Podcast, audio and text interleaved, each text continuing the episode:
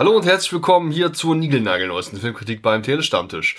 Um, das ist eine von diesen Filmkritiken, wo wir jetzt nur einen einzigen Film besprechen werden. Da hatten wir nämlich einen gewissen zeitlichen Druck. Der Film läuft nämlich genau ab ziemlich genau heute in den deutschen Kinos. Heute ist der 13. Dezember 2018 und ähm, wir wollen heute über einen Film sprechen namens Mortal Engines, Krieg der Städte. Geht zwei Stunden und acht Minuten, ist ab zwölf Jahren freigegeben und definitiv ein Fantasy-Action-Abenteuer-Irgendwas-Film, der auf jeden Fall einen sehr beeindruckenden Trailer hat und auch mit einem relativ überraschenden beziehungsweise ungewöhnlichen Setting aufwartet. Bei diesem Film kann ich schon mal vorwegschieben, dass ich ihn gar nicht gesehen habe. Das ist schon mal ganz gut, weil ich jetzt gar nicht so tun muss, als könnte ich hier eine Geschichte zusammenfassen. Ich kenne nur den Trailer. Was ich allerdings weiß, ist, dass hier jemand, der ähm, jetzt häufiger mal beim Telestammtisch auftauchen wird, denn er hat für uns jetzt schon einige Filme gesehen. Er wird jetzt demnächst auch häufiger bei Besprechungen dabei sein und spätestens im Januar hört er ihn auch regelmäßiger bei den größeren Filmkritiksammlungen, die wir dann ja ab Januar veröffentlichen wollen. Ich begrüße herzlich den Daniel. Moin. Hallo, schönen guten Abend. Du guckst ganz gern Filme, oder? Ja, ich bin auf jeden Fall ein sehr großer Filmfan. Ähm, ich bin halt auch so mit in den Ende der 80ern groß geworden. Damit kenne ich noch die tollen Werke und die ganz, ganz schönen Filmreihen. So natürlich beginnt man dann auch mit den alten Star Wars-Filmen und äh, weiß dann auch dementsprechend die alten gut zu schätzen. Ja, ich freue mich auf jeden Fall sehr, ähm, Teil der Crew werden zu dürfen und äh, gebe gerne meine Impressionen zu dem Film den wir jetzt gleich besprechen werden. Super gut. Also schon mal vielen Dank vorab. Ich bin gespannt, äh, wie sich das so entwickelt. Ich habe mega Bock drauf. Ich habe den Eindruck, als jetzt wüsstest du, wovon du sprichst. Das ist schon mal ganz geil. Das hat nicht immer jeder. gut, dass ich den Eindruck vermitteln kann. Mal gucken, wie weit dann das sich auch bestätigen wird. Vielleicht noch kurz zu dir, völlig unabgesprochene Frage, aber gibt es sowas wie ein Lieblingsgenre oder gar einen Lieblingsfilm von dir? Oh, das ist natürlich immer so das Schwierigste, ne, wenn man nach irgendwelchen Lieblingsfilmen oder Spielen fragt. Also ähm, Genre auf jeden Fall würde ich sowas sagen wie Science Fiction oder auch Martial Arts finde ich ganz, ganz toll. Ich mag aber auch Dramen und ich mag vor allen Dingen Filme, wo es eine tolle Charakterentwicklung gibt. Und spontaner Lieblingsfilm, welchen ich sehr oft gesehen habe, der mir gut gefallen hat, ist äh, Fight Club, um da mal einen zu nennen. Mhm. Cool. Auf jeden Fall auch einer von den großen, also da scheint schon mal jemand zu wissen, wovon er spricht. Um, heute geht's eben um Mortal Engines. Du hast dir vor uns Mortal Engines angeguckt und ähm, der lief ja leider in Frankfurt nicht. Den bringt Universal nämlich ganz aktuell in die deutschen Kinos und ist ja von unter anderem auch mitproduziert von Peter Jackson. Und die Tage habe ich mich so gefragt oder haben wir auf Twitter so ein bisschen gesprochen, hm, sind ja so viele Filme jetzt im Dezember am Start und dabei ist nicht mal Star Wars oder Herr der Ringe dabei. Aber wenn Peter Jackson einen Film in die Kinos bringt und er selbst ist ja eigentlich ja nur Produzent, Regie hat Christian Rivers oder Rivers geführt, dann ist das ja so halb irgendwie auch so ein bisschen Herr der Ringe. Und ist ja irgendwie auch Fantasy. Jetzt mal so vorab, bevor wir auf den Film gehen, gibt es irgendwelche Parallelen zu Herr der Ringe? Ähm, zu Herr der Ringe, ja, also von der Bildgewalt würde ich sagen, da hat man auf jeden Fall schon mal ein, das ein oder andere Mal das Gefühl, dass man sich in einem sehr, sehr großen Epos befindet. Ähm, was dann jetzt die Charaktertiefe angeht, beziehungsweise den Plot, da müssen wir uns dann mal drüber unterhalten. Da war ich auf jeden Fall, wenn man mit den Erwartungen rangeht, äh, die werden auf jeden Fall so nicht erfüllt. Was es allerdings gemein hat mit den Herr der Ringe Filmen, ist, dass es sich hier auch wohl um eine Buchverfilmung handelt. Der Film ist, weiß ich gar nicht, ob das vielleicht sogar der erste von mehreren sein könnte, aber basiert auf den Roman von Philip Reeve. So viel verrät auch die Agentur-Mail, die ich hier vor mir gerade offen habe. Und die kennst du nicht zufällig, die Bücher, oder? Nee, ich bin ganz unvoreingenommen in den Film reingegangen. Es ist ja immer schwierig, wenn man sich so eine Adaption anschaut, dann hat man natürlich auch gewisse Erwartungen, welche Handlungsstränge man mit Priorität ähm, behandelt haben möchte, beziehungsweise was halt auf jeden Fall in den Film rein soll. Und dementsprechend macht es das auch immer ein bisschen schwierig, dann ähm, als Film so zu sehen und ganz neutral be ähm, beurteilen zu können. Deswegen war es mir da wichtig, ähm, ganz, ganz äh, so unvoreingenommen in den Film reinzugehen, um zu sehen, ob das mich genauso flasht, wie es damals Herr auch getan hat, wo ich dann auch die Bücher erst nach dem Film gelesen habe.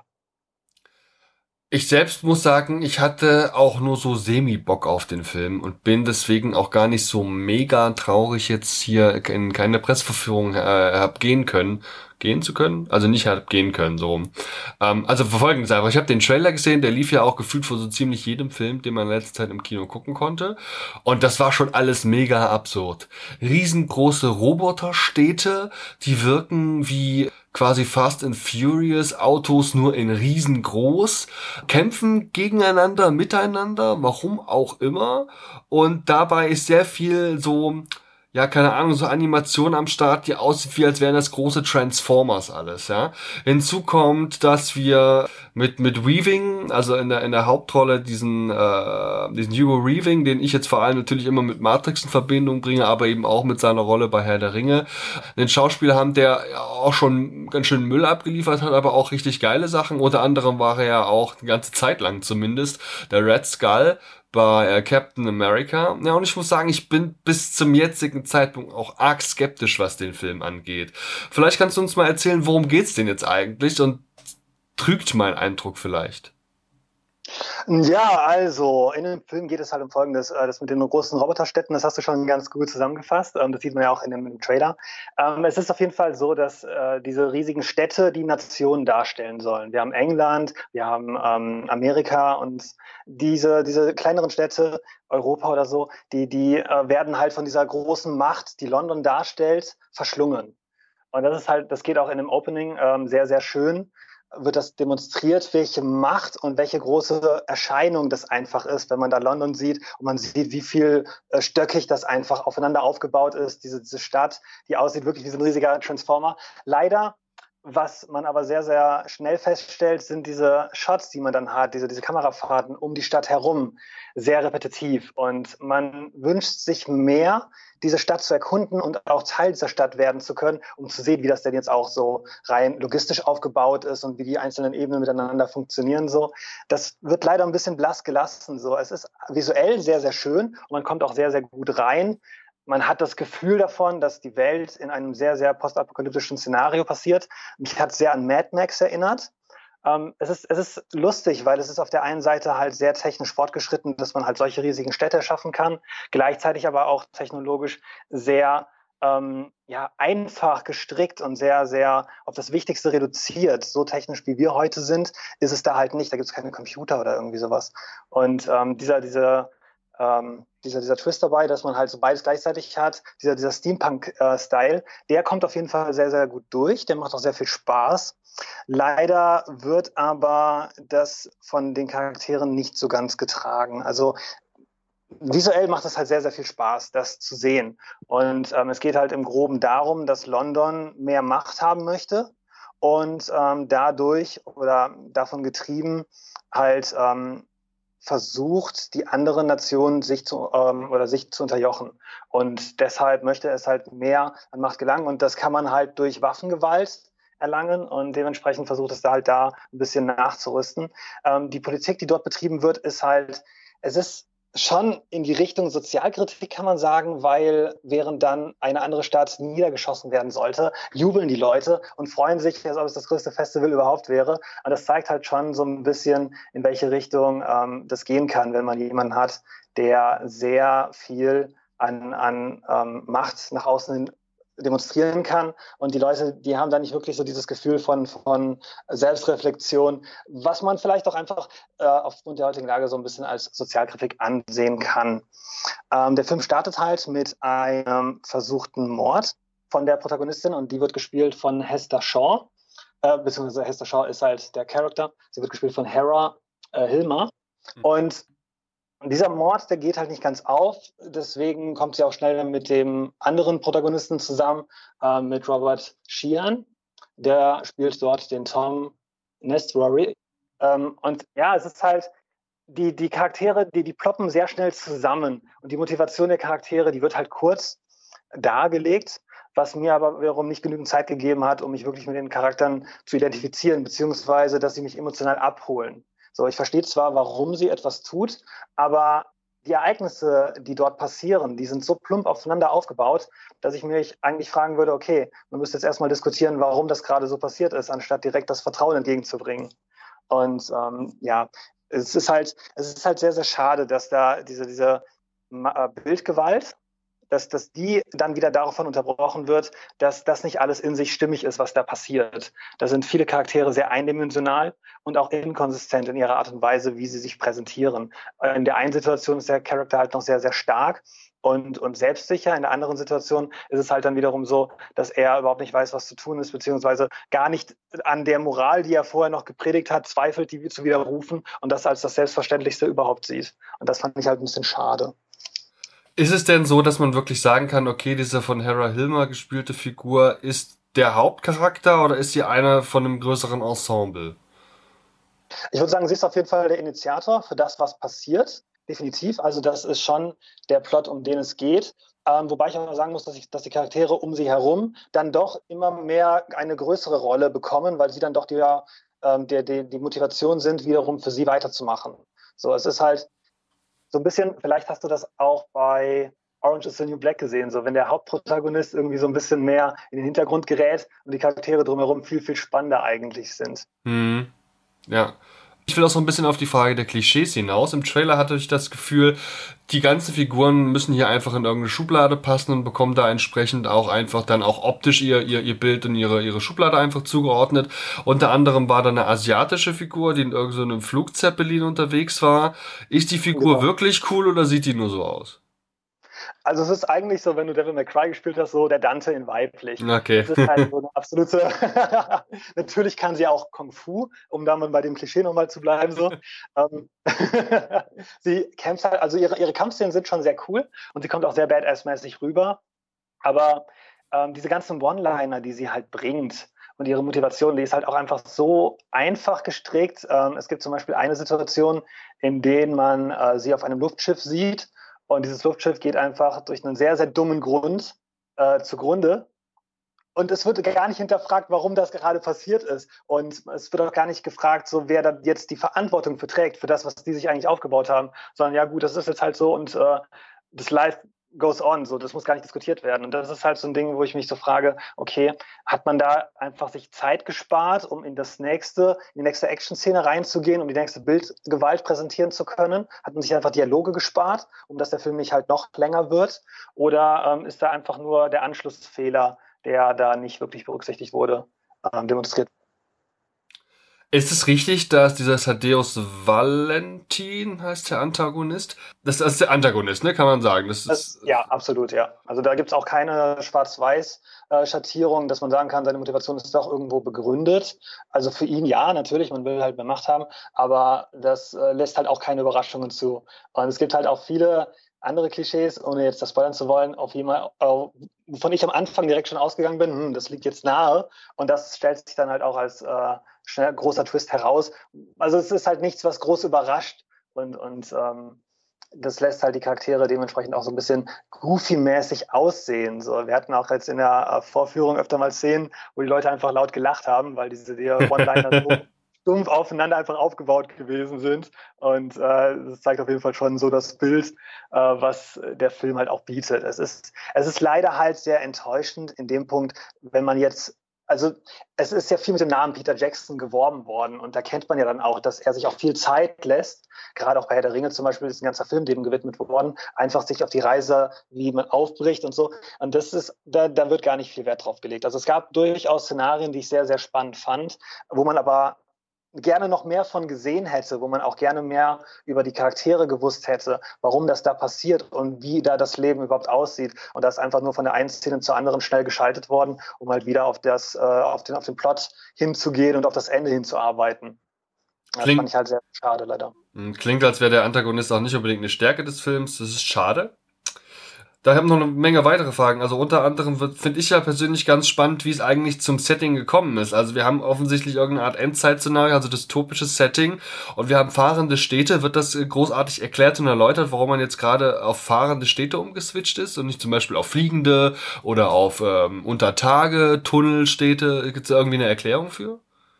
Mm, es gibt auf jeden Fall ja diese eine fliegende Stadt, wovon ich eben gesprochen hatte, die dann noch recht schnell zerstört wird. Ähm, das ist wie eine Art Basis. Warum die jetzt da sind, es, es gibt halt eine Szene, die sehr, sehr lustig ist, äh, da will ich jetzt aber auch nicht vorgreifen. Ähm, Im Grunde genommen ist der Grund der, dass äh, wir in unserer Zeit einen sehr, sehr großen Krieg hatten und wo halt sehr, sehr viel zerstört worden ist. Und äh, deswegen hat man halt äh, sich überlegt, man möchte jetzt halt für sich bleiben und abgeschottet von den anderen existieren. Der Planet ist halt sehr, sehr heruntergekommen. Man hat halt äh, viel, viel Wüste und halt auch viel, äh, man hat wenig Natur, was noch da ist. Und man versucht einfach so für sich zu überleben. Und äh, diese Technik, die wir halt hatten, diese sehr große Waffengewalt, ne, nukleare Waffen und sowas, das existiert da alles gar nicht. Äh, damit wird aber halt versucht, diese Technologie wieder aufleben zu lassen. Und es ist sozusagen halt, was passiert, wenn bei uns jetzt der nächste Weltkrieg ausgebrochen ist und die äh, Zivilisation immer noch dieselbe Moralvorstellung hat, von wegen so mehr Macht bedeutet halt besser in der Welt zu leben, aber halt nicht mehr diese technischen Möglichkeiten hat. Du hattest jetzt gemeint, dass in der Vorführung immer mal wer gelacht hat und ich glaube, ich wäre auch einer von den Lachenden gewesen. Kommen wir nämlich mal kurz zu diesem Absurditätsgrad zu sprechen.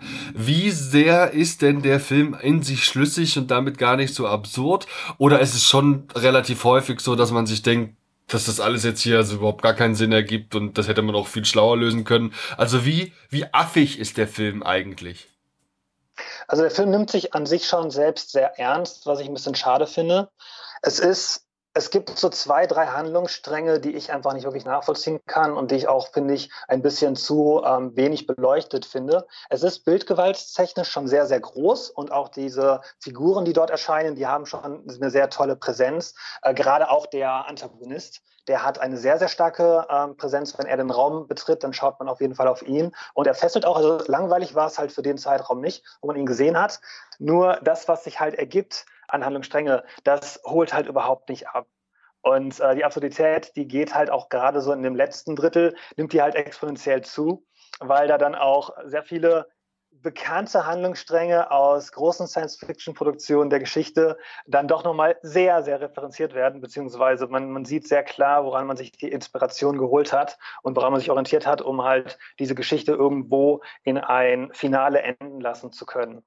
Dementsprechend würde ich sagen, dass da doch dann ähm, Style over Substance so mit ähm, die, die Intention gewesen ist oder die, der, der Fokus, den man in diesem Film hatte, um den ähm, Zuschauern mitzuteilen. Ja, krass, du hattest mir im Vorgespräch schon gesagt, welche Anspielung damit gemeint ist und sollte das in der Form so sein, dann ist das schon echt mega krass. Also ähm, ihr könntet euch durchaus an, an, an andere Filme oder Filmreihen erinnert fühlen. Ähm, echt, echt krass. Ganz zum Schluss jetzt nochmal, bevor wir zum Fazit kommen, nochmal äh, die Frage, wie sieht's aus mit der Animation? Zuletzt bin ich immer so ein bisschen drauf fixiert zu gucken, wie sieht's aus mit CGI und mit den Computereffekten. Äh, Gerade die Superheldenfilme, die es mir natürlich ein bisschen angetan haben, schwächeln da in letzter Zeit doch sehr. Gibt's da bei einem Film wie diesem, gehe ich davon aus, dass da einiges an Effekten drin ist. Wie sehen die aus? Also die Effekte sind halt äh, meistens darauf beschränkt, dass man halt diese großen Städte sieht. Ne? Also London ist ja natürlich sehr im Fokus, dass man so ein, zwei Verfolgungsjagden sieht, ähm, auch mit London. Und dass man halt auch noch so alternativ andere kleinere Städte sieht und die dann auch in größten Verhältnis zu London. Und äh, das macht auf jeden Fall sehr viel Spaß. Also die Actionsequenzen hatte ich jetzt in keinem einzigen Moment ähm, diesen Gedanken, wow, das sieht jetzt irgendwie cheap aus oder ähm, das, da hat man sich nicht wirklich viel Zeit genommen, sondern da ist auf jeden Fall sehr, sehr viel an, an Effekten reingeballert worden. Für mich ist es halt immer noch so ein bisschen schade, dass man nicht mehr, wie jetzt schon eben erzählt, so auf diese Stadt generell, wie sie funktioniert und ähm, wie sie aufgestellt ist, wie sie ineinander arbeitet, sodass man das so ein bisschen mehr beleuchtet sieht. Das ist leider nicht gemacht worden, sondern man sieht halt oft diesen, diesen ähm, Close-up beziehungsweise auch diese, diese Kamerafahrt um die Stadt herum mit pompösem Soundtrack im Hintergrund und ganz doch mal so eine größere Wichtigkeit zu geben. Also da ist der Soundtrack auch eher aufdringlich als dezent. Er zeigt schon ganz deutlich, okay, hier ist jetzt eine emotionale Szene und hier ist jetzt auch eine traurige Szene, beziehungsweise jetzt ist hier eine, eine ähm, angsterregende Szene, eine, eine gefährliche Szene so. Also das, das, man, man weiß immer anhand dessen auch, wohin es gerade geht. Und ähm, optisch gesehen kann ich auf jeden Fall sagen, so da macht der Film Spaß. Ähm, das ist definitiv nichts, was langweilig wird. Die Schnitte sind jetzt auch nicht so krass oft, dass es irgendwie anstrengend fürs Auge wird, aber auch nicht so langsam und ähm, wenig geschnitten, dass es irgendwie dann auch äh, zu gewohnt wird, beziehungsweise dass man halt so in eine gewisse Mon Monotonität ver äh, verfällt. Das ist es nicht. Also es macht auf jeden Fall Spaß zu gucken. Langeweile hatte ich während des Films nicht, das aber halt hauptsächlich aufgrund der Optik und aufgrund der Action, die passiert.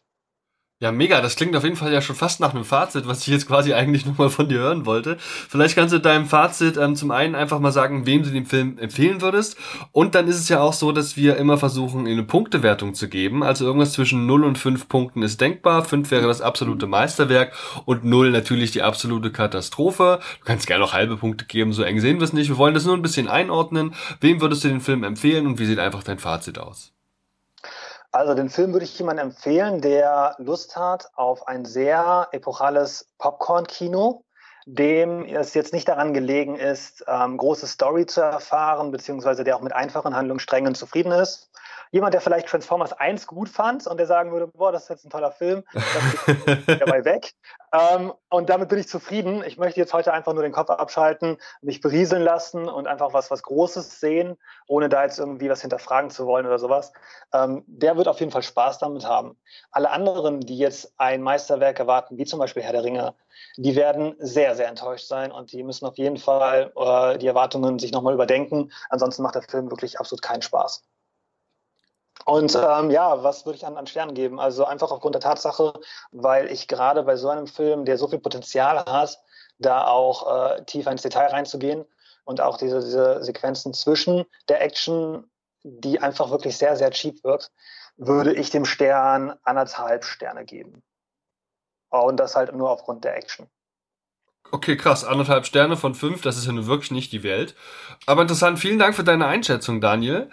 Sehr gerne. Hat mir sehr viel Spaß gemacht. Ich hoffe, euch da draußen hat es auch ein bisschen Spaß gemacht, dem Daniel heute mal zuzuhören, wie er über Filme spricht. Ich kann euch versprechen, dass wir hier noch jede Menge weitere Filme am Start haben, äh, über die wir plaudern wollen. Ihr könnt euch freuen über die äh, gemeinsame Kritik sogar in dem Fall zu Chaos im Netz und ähm, zu Aquaman werden wir das machen. Da werden wir wahrscheinlich sogar die Pia am Start haben, die ihr schon kennt und wir werden uns auch über Bumblebee unterhalten, dem neuesten Sprössling der Transformers-Reihe. Da also schon mal viel Spaß. Noch eine eigene Sache, kurz der Hinweis. Ich hatte schon gemeint, dass wir jetzt hier vermehrt Filmrezensionen und Kritiken zusammenfassen wollen. Das heißt also, ihr bekommt nicht mehr ständig regelmäßig neue einzelne Filmkritiken, sondern vermutlich wöchentlich einfach ein bisschen zusammengefasst, mehrere Filmkritiken mit mehreren Gästen auf einmal. Ab Januar habt ihr dann diese Filmkritiken auch in einem eigenständigen RSS-Feed. Das heißt also, im jetzigen Haupt-RSS-Feed erscheinen irgendwann nur noch die regulären Ausgaben des Telestammtisch und eben die Interview-Specials. Aber alles, was mit Film-Content zu tun hat und eben explizit die Filmkritiken, die werden ausgelagert in den zweiten Feed. Falls ihr den Telestammtisch sowieso bloß über YouTube oder Spotify hört, ist es für euch jetzt kein riesen Unterschied, denn da könnt ihr uns weiter einfach suchen. Wir sind weiterhin auf dem YouTube-Kanal von Geek Whisper unterwegs und eben auch ähm, bei Spotify unterwegs. Da kommen viele neue Sachen auf uns zu. Ich bin schon sehr gespannt. Ähm, Daniel, vielen, vielen Dank für deine Zeit und Expertise und ich würde sagen, äh, ja, bis gleich. Ja? vielen Dank. Einen schönen Abend noch. Tschüss. Tschüss.